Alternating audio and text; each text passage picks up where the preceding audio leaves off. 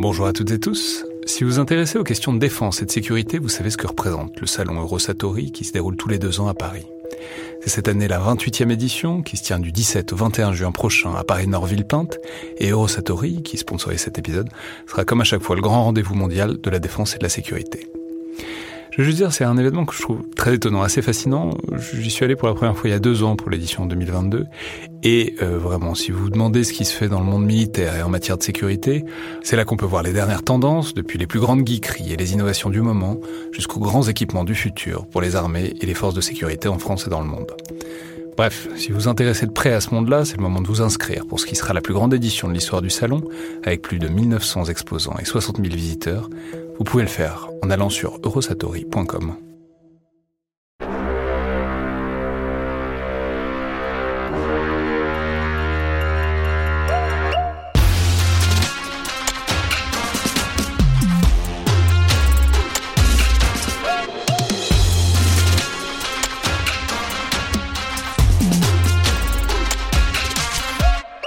Bonjour à toutes et tous. Aujourd'hui, pour ce nouvel épisode dans le viseur, en partenariat euh, aujourd'hui avec l'école de guerre, j'ai le plaisir de recevoir le commandant Guillaume. Donc bonjour. Bonjour. Alors vous êtes euh, officier de bataillon dans l'armée de terre, euh, cette année évidemment à l'école de guerre, et vous êtes aujourd'hui ici pour nous raconter donc un, un épisode, un événement euh, de souvenir, de, de- disons de- d'opération, en tout cas de vie militaire. Aujourd'hui, alors je crois que c'est, c'est- ça remonte un peu maintenant, ça remonte à 2013. Alors racontez-nous peut-être euh, où et quand. D'abord peut-être dites-nous, vous étiez dans quelle unité à l'époque, dans quel régiment? Donc je servais au deuxième REP et nous sommes partis. Alors REP, on va peut-être préciser tout de suite, c'est Régiment étranger de parachutistes, donc ce sont les parachutistes de la Légion étrangère, c'est ça? Exactement. Et avec euh, ce régiment, je suis parti en opération sur alerte euh, en 2013 au Mali. Donc 2013 Mali, c'est donc l'opération Serval. Exactement. Alors pourquoi alerte? Qu'est-ce qui s'était passé? Eh bien en fait, euh, le président avait souhaité répondre euh, à la demande des autorités maliennes et avait donc déclenché des forces françaises pour euh, faire front, stopper la menace sur euh, le régime de Bamako, menace qui venait du nord. Les insurgés euh, Donc on se rappelle, c'était les moments où ils progressaient, où ils prenaient Tombouctou, où ils ont détruit des bâtiments. euh, Exactement, c'était c'était euh, après la prise de Tombouctou. Euh, Et donc c'est le moment où il fallait, fallait les arrêter, quoi, parce que de toute évidence, le régime malien n'arrivait pas à... il fallait les arrêter pour stabiliser le, le régime malien. Et c'est dans ce cadre-là que le président a décidé d'envoyer des forces armées au Mali. Et les- au sein de ces forces armées, euh, le régiment avec lequel, dans lequel je servais est parti euh, en alerte. Alors il est parti... euh, Il est parti... C'est-à-dire vous étiez en France? On était en France. Ok. Donc On vous était en France sous régime d'alerte, comme euh, l'armée euh, entretient régulièrement euh, ses régiments avec une capacité d'alerte. Alors c'est très intéressant. Donc le, le, le, le- donc, le deuxième rep, votre régiment, il est où? Il est stationné à Calvi. Ok, donc vous êtes en alerte à Calvi, Exactement. on vous prévient, vous faites quoi? Vous passez par Paris, vous partez directement pour le Mali, que, comment ça se passe quoi? Alors, euh, on, fait nos, on fait nos sacs. Ouais. Euh, en réalité, nos sacs sont, sont déjà presque bouclés. Donc, on, on prend armes et bagages. Mais vous vous souvenez quoi? C'était à quelle heure et à quelle vie? Ah, je ne me souviens plus. euh, Je me souviens simplement que euh, la vie quotidienne s'est interrompue, que le chef de corps a prévenu tout le monde euh, que l'alerte allait être déclenchée.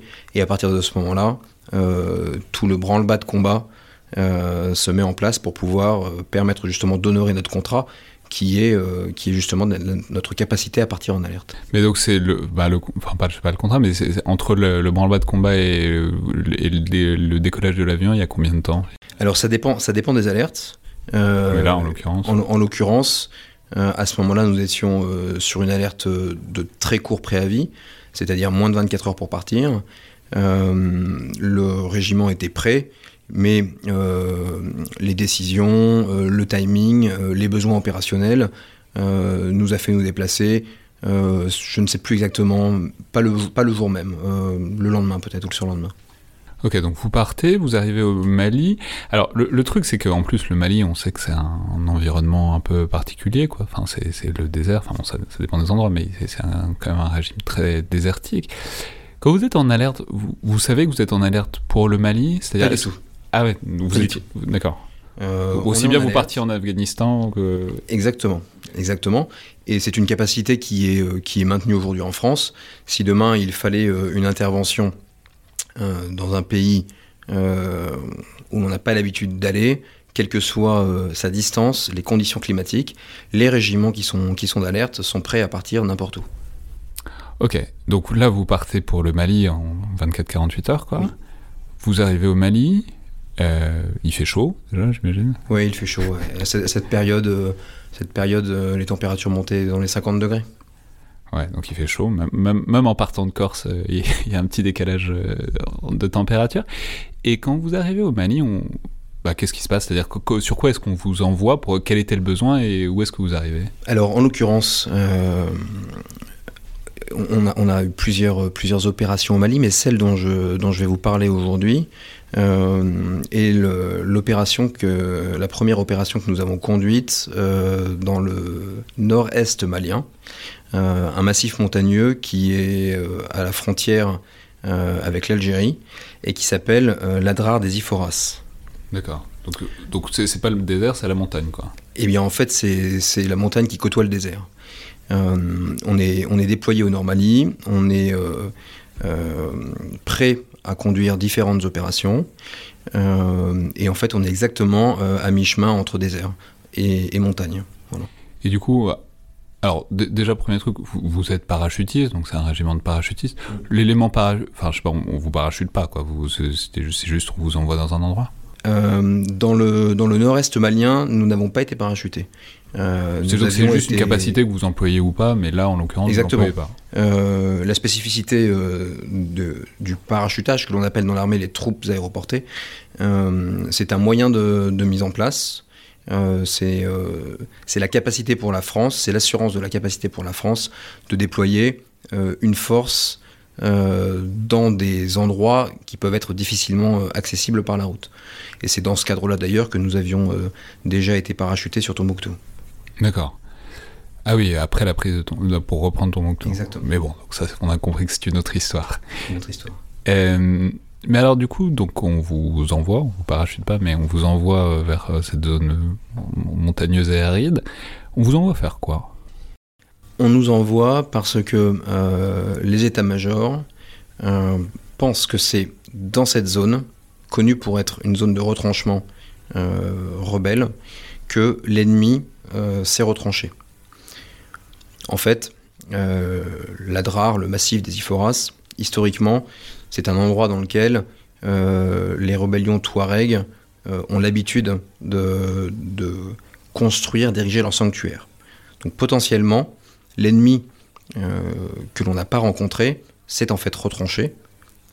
il a préserver toutes ses capacités. Et euh, c'est vrai que l'Adrar des Iphoras euh, est un lieu où l'ennemi peut-être ne s'attendait pas à ce que l'on aille le chercher. C'est-à-dire, on sait, ou on sait pas d'ailleurs, mais enfin, on sait que, que c'est des euh, groupes très mobiles qui sont souvent en pick-up, qui, qui, se déplacent assez rapidement.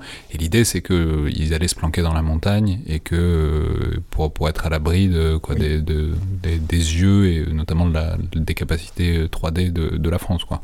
En fait, l'idée, c'est exactement ça, c'est de se mettre à l'abri, c'est euh, de s'enfermer dans ce qu'on a coutume d'appeler un sanctuaire, une zone particulièrement aride, euh, avec des conditions climatiques euh, difficiles comme vous les avez mentionnées, et une zone où le soldat occidental n'était pas attendu, parce que une zone très rocailleuse, très cassante, usante, pas d'eau, difficile d'accès, qui nécessitait l'engagement de troupes à pied, euh, et c'est justement pour ça que cette zone était une zone de retranchement pour nos adversaires. Et alors du coup, quand vous dites ratissage, ça veut dire que donc vous allez dans ce massif pour essayer de quoi, de chercher des groupes Touareg? Est-ce que vous avez une idée de ce que vous cherchez ou est-ce que on va pas le dire comme ça, mais est-ce que dans une certaine mesure vous y allez en attendant de vous faire tirer dessus et à ce moment-là vous aurez trouvé l'ennemi quoi? Alors à ce moment-là on ne faisait pas de ratissage. Euh, à ce moment-là on savait exactement ce que l'on cherchait. Ce que l'on cherchait, euh, c'était soit des djihadistes euh, islamistes affiliés à Al-Qaïda au Maghreb islamiste, soit des rebelles islamistes affiliés à Ansaridine. Et donc, on savait ce que l'on cherchait. Alors évidemment... Et vous saviez pas où les chercher? Alors on ne savait pas où les chercher. On savait qu'il pouvait être là, on n'avait pas la certitude qu'il serait là. Et puis on, savait aussi que l'environnement était un lieu de fréquentation et d'habitation naturelle pour les populations touareg. Donc vous y allez, et donc quoi, vous, passez par les villages Alors que se passe-t-il euh, ce, jour-là? Euh, Ce jour-là, euh, je suis à la tête d'une force commando, une trentaine d'hommes, un petit peu moins, 25-26 hommes, et j'ai à mon profit un peloton de, du régiment de chars qui était déployé avec nous. Euh, et j'ai reçu pour mission d'aller reconnaître euh, l'entrée d'un wadi, d'un... D'accord, wadi c'est un petit ruisseau mais souvent à sec, c'est une vallée, une sorte de, mini-vallée. quoi. C'est ça, l'entrée d'une vallée, pour aller euh, d'abord nous assurer de l'accès à cette vallée, et ensuite essayer de voir s'il était possible de prendre du renseignement, éventuellement de trouver des caches d'armes, euh, du matériel, euh, de la nourriture stockée par l'ennemi. Nous sommes donc partis euh, conduire cette, cette, reconnaissance. Donc vous êtes 30 hommes, plus derrière le peloton, mais qui n'est pas avec vous, qui suit derrière Alors on a, nous sommes 30 hommes. en fait, j'ai plus le chiffre exact, mais nous sommes, nous sommes une petite trentaine de commandos. Et j'ai également sous mon commandement un, un peloton qui est constitué euh, de chars, euh, en l'occurrence c'était des chars MX-10, et euh, ces chars sont accompagnés de véhicules blindés, les VBL. Des véhicules mais, ils sont où ce que je veux dire? C'est-à-dire, j'imagine que des commandos à pied, ça progresse pas exactement à la même vitesse que des AMX-10. Enfin, je... Oui. en fait, ce jour-là, les, les commandos sont, sont sur véhicules. Nous sommes véhiculés. nous avons des petits véhicules légers euh, qui nous permettent de conduire notre reconnaissance euh, motorisée. C'est-à-dire qu'en fait, les distances sont réellement grandes et on bascule d'un point à un autre en véhicule. Et le, commando, comme le soldat d'infanterie, débarque euh, pour conduire la partie sensible de la reconnaissance. Donc vous, vous êtes une petite colonne, quoi, ce jour-là Oui, alors en fait, en fait, nous, nous, nous, ne, sommes pas en, formation colonne parce que, euh, parce que on, a, on garantit euh, des capacités d'appui, euh, on, garantit notre capacité de manœuvre, etc. Mais on imagine donc des petits véhicules légers avec à leur bord des commandos qui manœuvrent, qui s'appuient mutuellement, qui font en fait simplement leur métier et qui conduisent leur, reconnaissance, qui partent du désert et qui tranquillement rentre dans, cette vallée.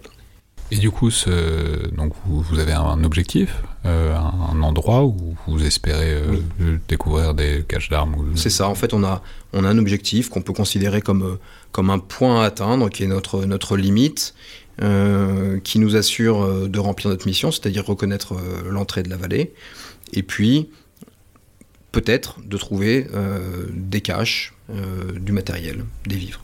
Alors qu'est-ce que vous avez trouvé, genre eh bien, en fait, ce, jour-là, nous avions trouvé plusieurs caches euh, dans cette zone de transition, justement, entre le désert euh, et, la, montagne, des zones qui sont euh, parfois vertes. on avait trouvé plusieurs caches avec des groupes électrogènes, des vivres, et on sentait le fait qu'il y, ait des groupes électrogènes cachés, etc., on sentait que ce n'étaient pas, des habitants qui étaient partis euh, en laissant derrière eux euh, de quoi subsister, mais que c'était vraiment euh, des caches à ession. Évidemment, ça avait aiguisé nos sens. on se rendait bien compte qu'il y avait certainement quelque chose, du moins qu'il y avait certainement un adversaire, peut-être en fuite, puisque nous ne l'avions encore pas vu. À ce moment-là, il n'y avait pas eu de combat au sol entre les forces armées françaises et euh, des, forces, des forces rebelles. Ah, du tout, depuis qu'il n'y avait rien eu Il n'y avait, y avait rien eu. Ok. Donc là, vous arrivez, vous trouvez les caches. Euh, déjà, c'est bête, mais vous en faites quoi? C'est-à-dire, vous les détruisez, vous les faites sauter. Alors, il y a tout un tas de procédures quand on, quand on trouve du matériel. et en fonction du besoin, en fonction de, la dangerosité, en fonction de l'urgence, on peut détruire ou alors on peut récupérer euh, pour stocker, que ce soit après euh, détruit, et là, en l'occurrence, les caches que l'on avait trouvées dans le désert, tout le matériel qui avait été trouvé avait été détruit. Alors tout ça avec en, gardant des traces de ce que l'on détruit pour pouvoir d'une part avoir un bilan et puis derrière faire les estimations pour savoir qui, combien de personnes étaient en face. Donc le matin, euh, nous avons commencé notre reconnaissance, trouvé un peu de matériel, et puis nous arrivons euh, dans l'entrée d'une des grandes vallées qui traversent euh, le, massif des Iphoras. Il y a cinq grandes vallées qui traversent ce massif d'ouest en est, en l'occurrence le sens que nous empruntions. Et au moment où la montagne commence à réellement prendre la place du désert, mon élément de tête se fait prendre à partie euh, par un adversaire que l'on n'a pas encore euh, ni décelé ni identifié. Donc l'élément de tête, c'est le premier véhicule léger Exactement. Et il se prend à partie, ça veut dire il se fait tirer dessus. Euh, mais alors, est-ce qu'il se fait tirer dessus à la Kalachnikov à la mitrailleuse légère ou est-ce que c'est de la 12-7 Déjà un truc un peu plus. Est-ce que vous avez déjà un indice de quel type d'accrochage ça va être? Oui, à ce moment-là, euh, on se fait tirer dessus avec euh, mitrailleuse légère et mitrailleuse lourde. Donc ça veut dire qu'ils sont déjà, il y, a, il y, a, déjà un point quoi. C'est pas seulement un type qui est sorti de chez lui et qui tire au hasard. Quoi. C'est ça. Dès le début, on sait que ça n'est pas un tir d'opportunité, euh, mais qu'il y a quelque chose. Alors quelque chose, euh, ça peut être simplement un point pour nous freiner. Ça peut être une résistance dure. Et, donc, comme je vous l'ai dit, jusqu'à présent, il n'y avait pas eu de combat au sol. On trouve donc l'ennemi euh, et on ne sait pas s'il va y avoir une résistance dure. le fait que ce soit une mitrailleuse lourde qui nous accueille nous laisse croire que potentiellement ce sera le cas. Et c'est effectivement, c'était effectivement le cas. Assez rapidement, j'ai euh, les premiers comptes rendus de mes, de mes commandos. Euh, à, la radio à la, radio. Vous, vous êtes loin Ah non, je suis, je suis juste derrière en véhicule. et vous voyez le truc je, Voilà, je, moi j'ai une vision complète sur cette entrée, ce début de vallée, avec les deux massifs qu'il qui l'abordent au nord et au sud. Et euh, je vois la situation, j'ai les comptes rendus, je vois euh, les équipes manœuvrer, les gens font leur travail, euh, et ils font exactement comme à l'entraînement. Et moi, c'était pas la première fois que j'avais ce sentiment-là, et, c'est quelque chose de fort. C'est que à la guerre, ce qui ressort, ce sont les automatismes, les habitudes, les entraînements. C'est-à-dire ils ne seront pas paralysés par le fait que, c'est vrai pour... cette fois c'est vrai Déjà, ce sont des soldats aguerris. Ce sont des soldats aguerris. Euh, donc, euh, ils ne sont pas paralysés. Et puis surtout, ils restituent les réflexes, les automatismes, les habitudes. Euh, on dit souvent entraînement difficile, guerre facile. c'est bien faux parce que si la guerre était facile, ça se saurait. entraînement difficile, victoire possible est plus juste. Et c'est vraiment euh, ce que j'ai vécu euh, en tant que, que chef euh, sur, le, sur le terrain à ce moment-là, au contact de l'ennemi, sous le feu, avec mes commandos, mon, peloton de, mon peloton de cavalerie. Donc là, il y a les tirs qui arrivent de quelque part, vous savez pas encore où forcément. C'est quoi En fait, si, on sait, on sait rapidement. Quand on se fait tirer dessus, bon, d'une part, il y a des traces, on, voit les départs du, de, de coups, on peut voir des impacts. Euh, il y a le son, euh, et puis les sens, euh, les sens sont aiguisés, donc on, trouve. On trouve l'origine. C'est quoi le prochain mouvement? Qu'est-ce que qu'est-ce qui se passe après? Mais en fait, quand on trouve l'origine du tir, on se rend compte qu'il y a plusieurs origines du tir. Et donc ça confirme, ça confirme le sentiment premier. Ok, on a trouvé. Et c'est pas c'est pas ce que l'on appelle une sonnette, c'est-à-dire quelqu'un qui vient simplement nous empêcher d'avancer et qui, qui, signale aux autres notre présence. C'est vraiment un point dur. Et assez rapidement, mes commandos manœuvrent.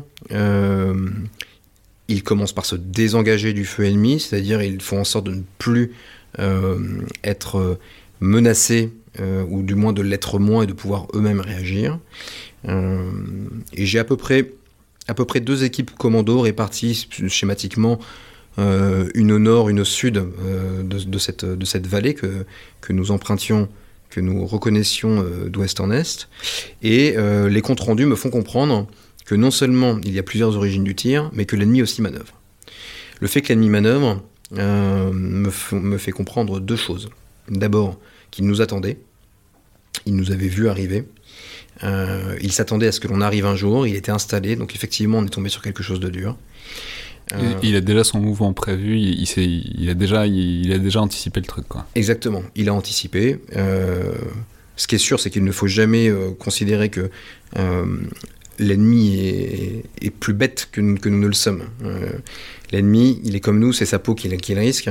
donc il a préparé son affaire. Donc il nous attendait, il savait qu'un jour on arriverait. Est-ce qu'il nous a vu venir ou non? Nul, nul, ne sait.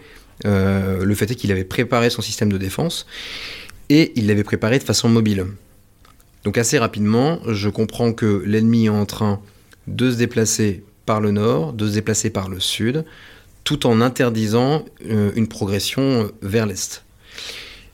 C'est-à-dire que la vallée nous était interdite, on ne pouvait plus rentrer dedans, et euh, en s'appuyant sur les couverts, euh, les petites zones vertes qu'il y avait au nord, et sur les massifs montagneux qu'il y avait au sud, l'ennemi était en train quasiment de nous encercler. Et ça, euh, c'est arrivé assez vite.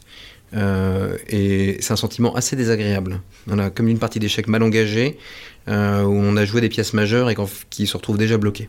Donc l'enjeu, le, danger, c'était qu'il vous coupe de vos arrières, que vous puissiez plus vous engager. Exactement. Quoi. Ouais. Exactement. Et alors comment vous faites Comment vous avez fait?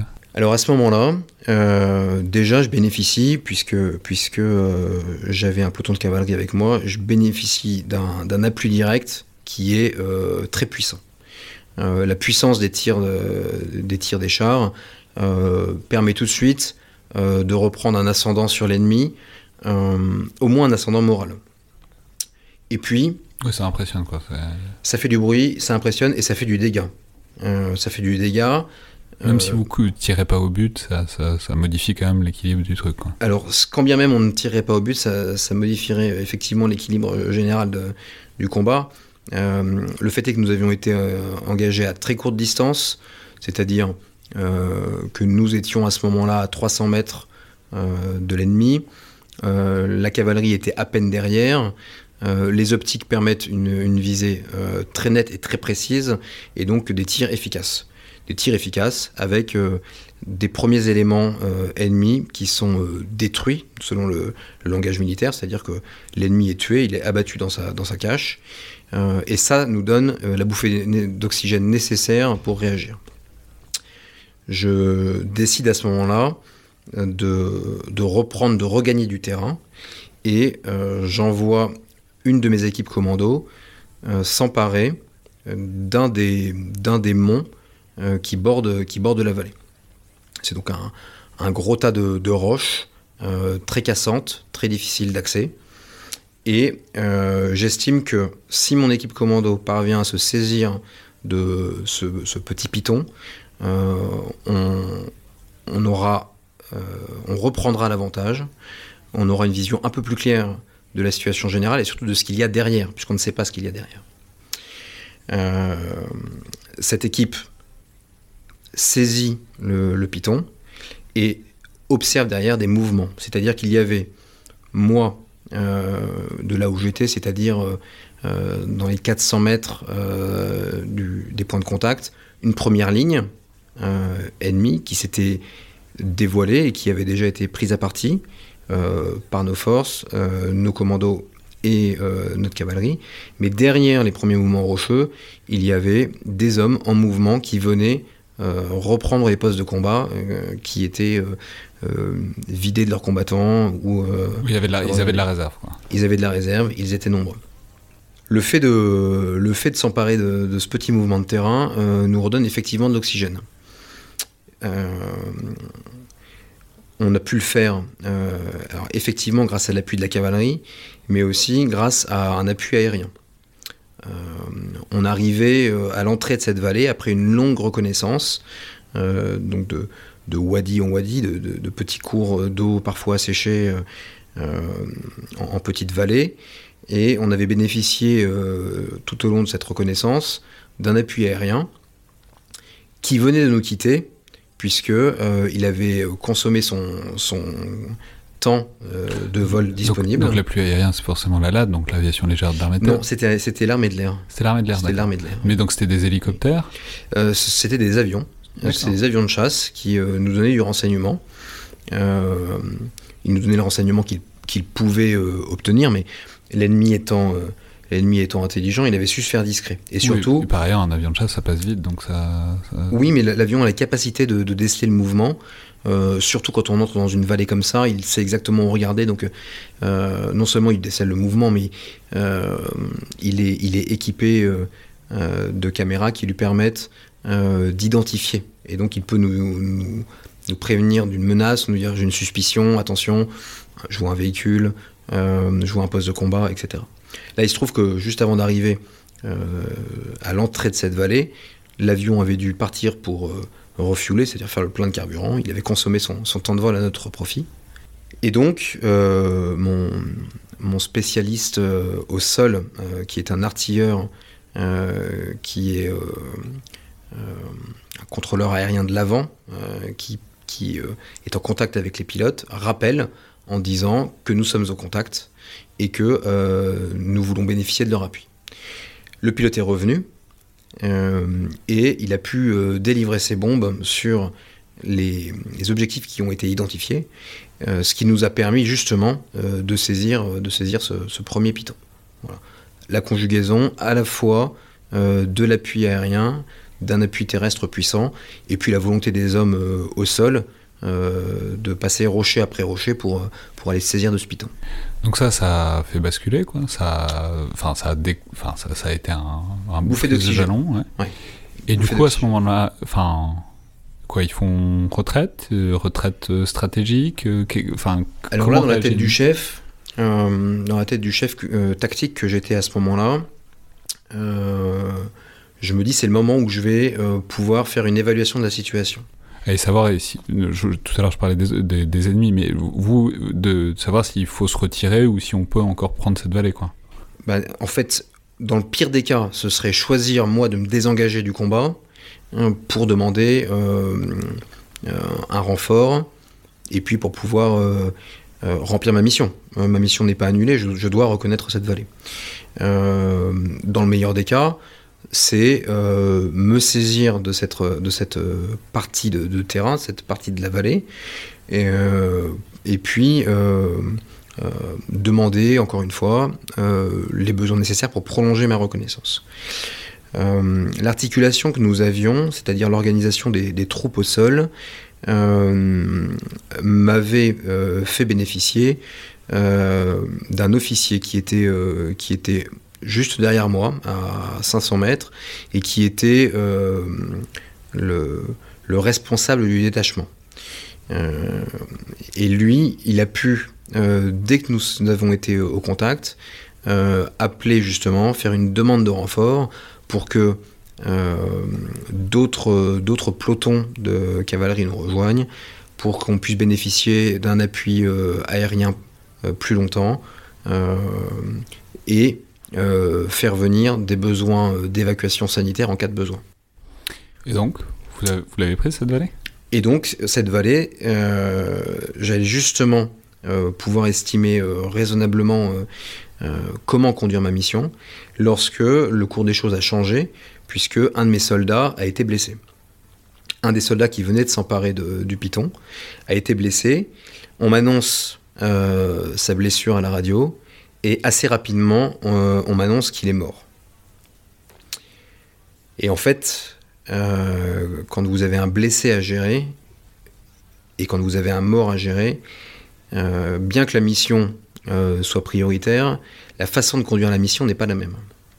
le blessé, il, doit être, il doit être évacué.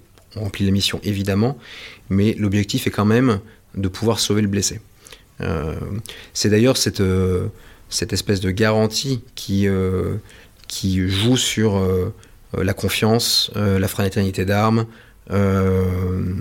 et qui est à la base des relations de, commandement que nous avons dans, l'armée française. Lorsque j'ai su que j'avais un blessé, j'ai donc fait remonter l'information à, l'échelon supérieur de manière à ce que lui, il puisse demander les moyens d'évacuation, puisque moi j'étais encore en train de, gérer le combat.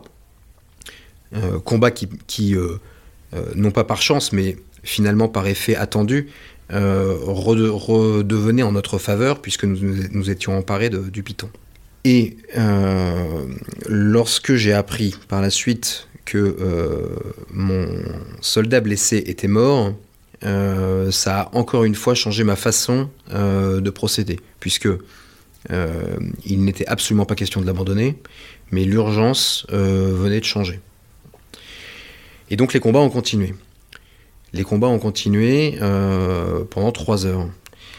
Et trois heures à faire voler de la ferraille, c'est long, c'est fatigant. moralement, ça demande une, euh, une, une, acuité, une confiance euh, très développée. Ça demande euh, une coordination au sein de la troupe qui, qui est connue, qui ne laisse pas à désirer. Ça demande une confiance, moi dans mes subordonnés, pour leur capacité, pour les comptes rendus qu'ils me font mais également de la part de mes subordonnés, euh, d'être sûr que moi je saurais, euh, je saurais euh, aller jusqu'à la victoire.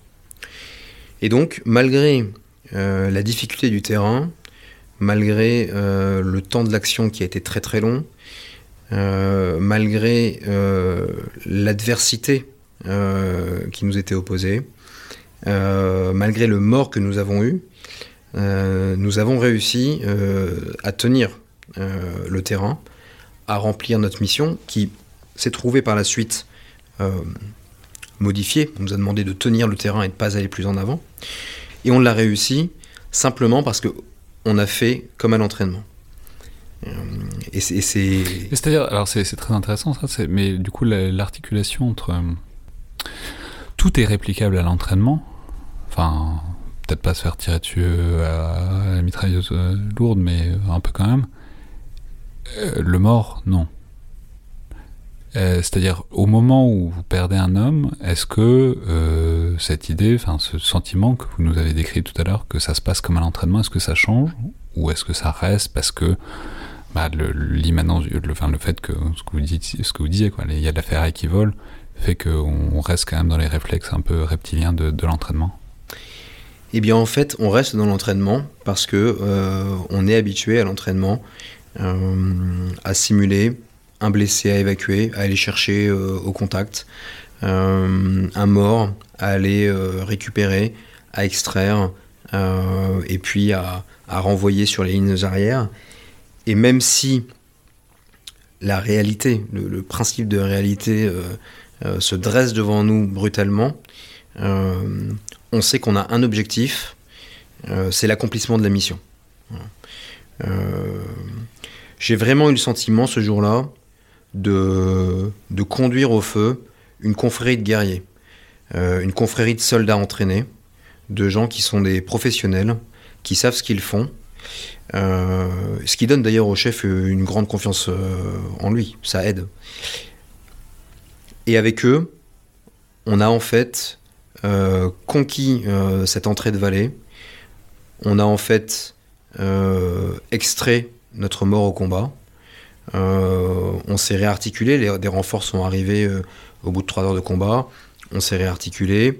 Euh, on a reçu une nouvelle mission qui consistait notamment à, garder la surveillance de cette vallée et que, la cavalerie a assuré. et tout ça a pu se faire de façon très professionnelle dans le sens où il n'y a pas eu d'hésitation, il n'y a pas eu euh, de doute.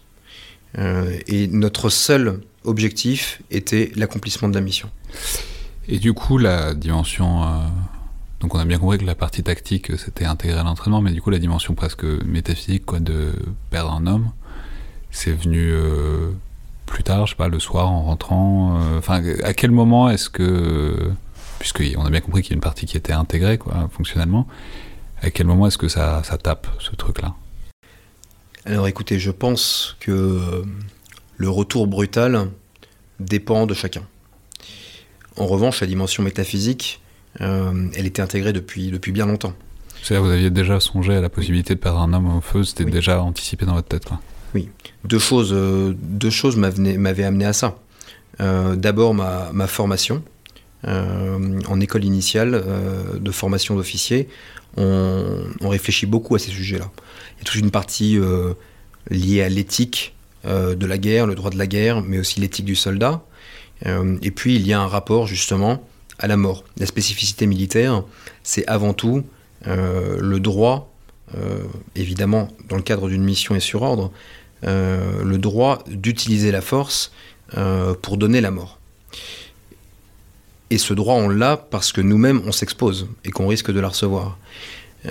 donc, euh, cette, dimension métaphysique du rapport à la mort, euh, il est, euh, je, l'avais déjà appréhendé dès ma formation. Et la deuxième raison, c'est simplement que j'étais fantassin et que le métier du fantassin, c'est ce qu'on appelle, ce qu'on appelait les 300 derniers mètres.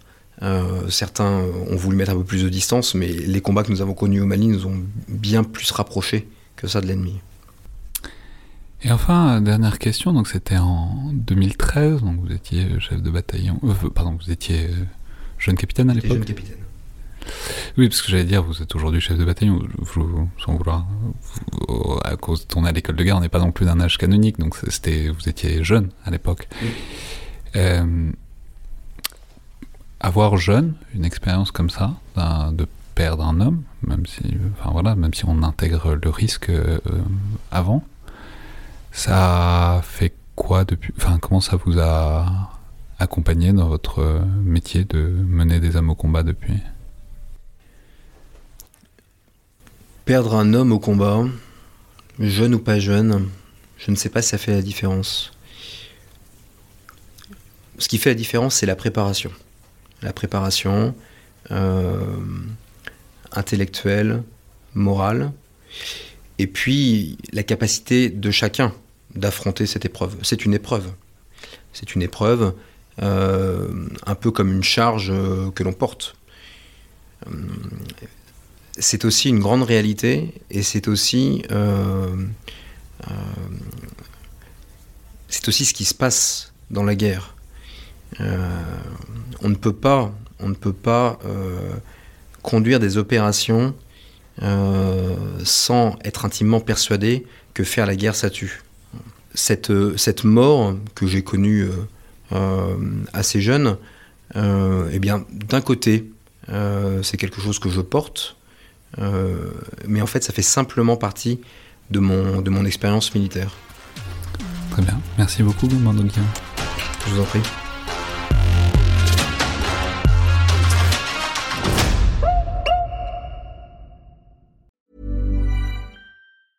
Hey, it's Danny Pellegrino from Everything Iconic. Ready to upgrade your style game without blowing your budget? Check out Quince. They've got all the good stuff shirts and polos, activewear, and fine leather goods, all at 50 to 80% less than other high end brands. And the best part? They're all about safe, ethical, and responsible manufacturing. Get that luxury vibe without the luxury price tag. Hit up quince.com slash upgrade for free shipping and 365 day returns on your next order. That's quince.com slash upgrade.